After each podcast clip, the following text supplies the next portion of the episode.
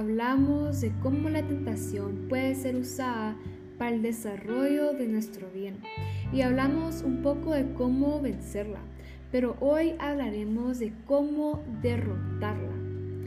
Y para eso hay cuatro claves bíblicas para derrotar la tentación.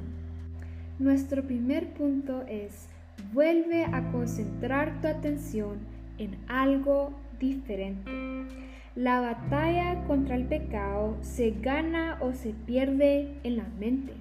Cualquier cosa que atrape tu atención te atrapará a ti. Y por eso Job dijo, hice un pacto con mis ojos para no mirar con lujuria a ninguna mujer joven.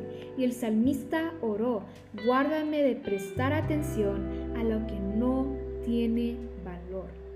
¿Alguna vez has visto un anuncio comercial en la tele promocionando una comida y de repente sientes hambre? Ese es el poder de la sugestión. En forma natural nos acercamos a cualquier cosa en la que nos concentremos. La tentación empieza por captar tu atención. Lo que capta tu atención estimula tu deseo. Después tus deseos activan tu conducta y actúas con base en lo que te sientes. Es un concepto difícil de entender, entonces te voy a dar un ejemplo. Tú entras a un cuarto y miras un plato enfrente tuyo. Y yo te digo, no toques el dulce y me voy del cuarto. Tus pensamientos te van a decir, yo quiero ese dulce, yo quiero ese dulce, quiero saber cómo sabe ese dulce. Y colocas todos tus pensamientos en la tentación frente tuya. Mientras más piensas en el dulce, más lo vas a querer. Aquí es donde te digo que concentres tu atención en algo diferente. Concéntrate en la ventana la par tuya, en la lámpara, en el piso, en la puerta y distraiga tu mente a lo que sabes que es una tentación tuya. Así que cuando la tentación te llame por el teléfono, no discutes con ella, simplemente cuelga. A veces esto significa dejar físicamente una situación tentadora.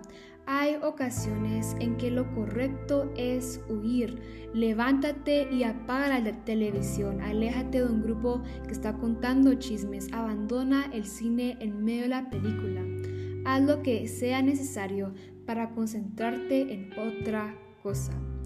Y desde el punto de vista espiritual, nuestra mente es el órgano más vulnerable. Para reducir la tentación, mantén tu mente ocupada con la palabra de Dios y en otros pensamientos buenos. Los pensamientos malos se derrotan pensando en algo mejor.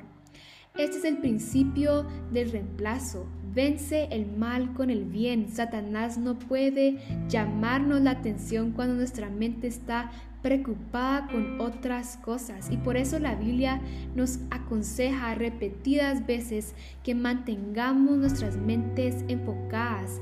Consideren a Jesús, siempre piensen en Jesucristo, llenen sus mentes de las cosas que son buenas y merecen alabanza, cosas que son verdades nobles, correctas, puras, encantadoras y honrables.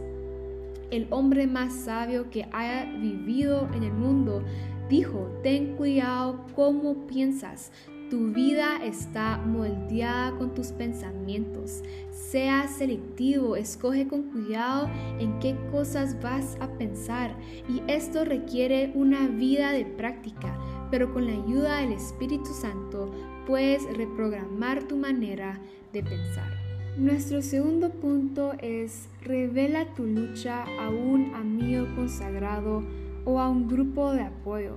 No tienes que hacer pública tu tentación al mundo entero, pero necesitas contar con por lo menos una persona a quien expresarle con sinceridad tus luchas. La Biblia dice, es mejor que tengas un amigo a que estés completamente solo. Si caes, tu amigo puede ayudarte, pero si caes sin tener un amigo cercano, estás realmente en problema.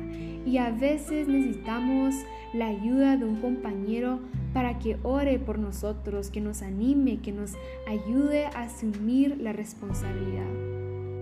El plan de Dios para tu crecimiento y libertad incluye a otros cristianos. Dios dice que esta es la única manera para lograr liberarte. Confiésense unos a otros sus pecados y oren unos por otros para que sean sanados. Dios dice, no las reprimas, confiésalas, no las ocultas, manifiéstalas. La revelación de tus sentimientos es el principio de la sanidad.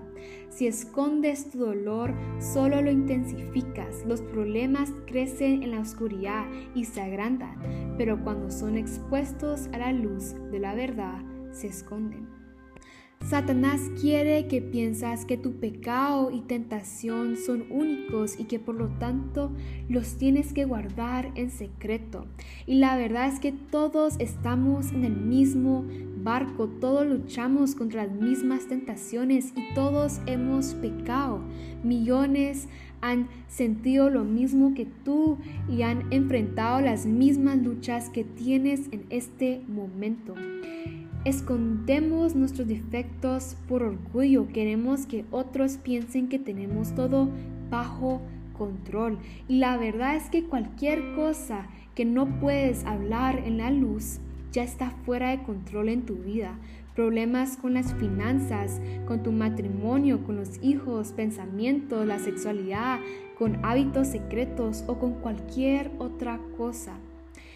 Si pudieras solucionarlos por ti mismo, ya lo hubieras hecho, pero simplemente no podemos. La fuerza de voluntad no son suficientes. Y algunos problemas son demasiado grandes como para que puedas resolverlos solo. Necesitas un grupo pequeño o un compañero mentor que te anime, te apoye, ore por ti, te ame incondicionalmente. Y después vas a poder hacer lo mismo por ellos. Yo me considero una persona confiable.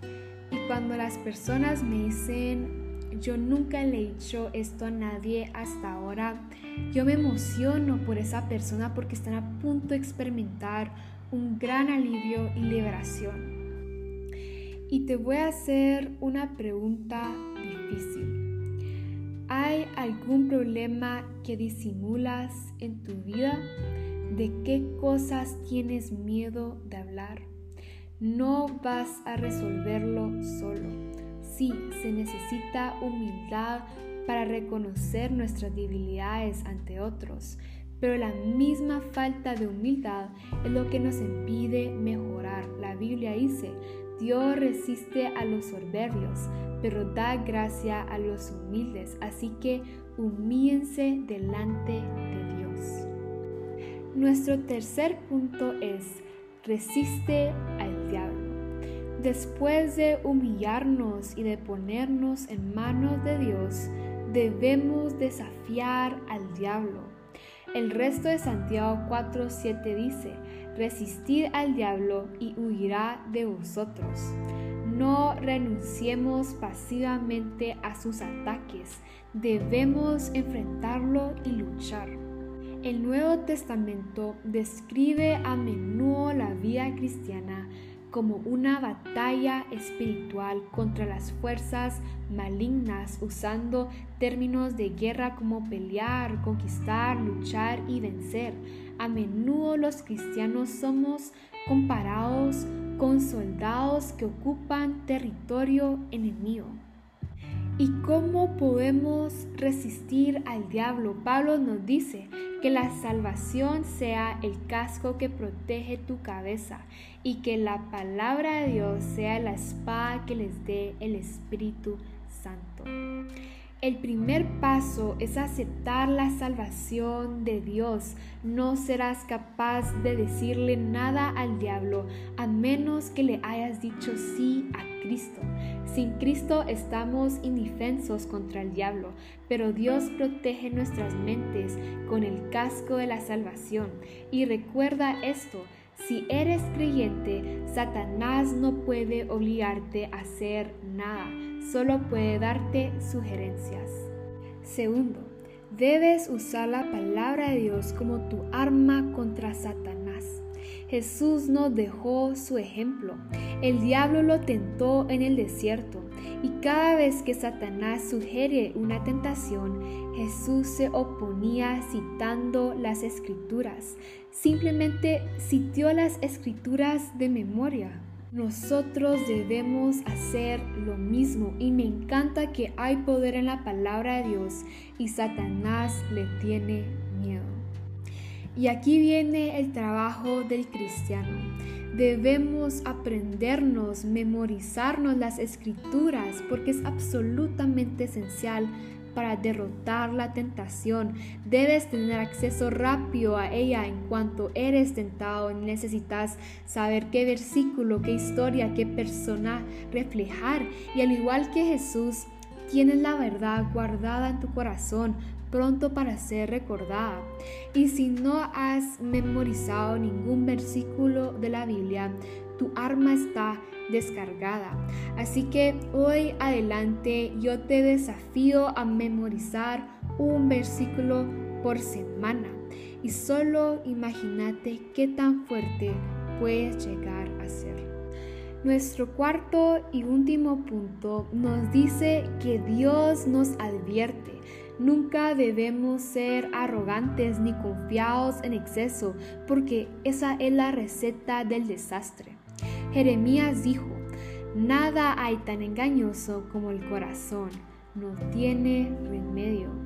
Y eso significa que somos buenos para engañarnos a nosotros mismos. Dadas las circunstancias correctas, cualquiera es capaz de cometer pecados. Somos humanos y nunca debemos bajar la guardia ni pensar que la tentación no nos puede alcanzar. No te coloques descuidadamente en situaciones tentadoras, evítalas a todo costo. Recuerda que es más fácil huir de las tentaciones que salir de ellas. Y la Biblia dice, no sean tan ingenios, ni tengan tanta confianza en sí mismos. Ustedes no están eximidos, podrían tropezar y caer de plano tan fácilmente como cualquier otra persona. Olvídense la confianza en sí mismos, es inútil. Cultiven la confianza en solo Dios. Thank you.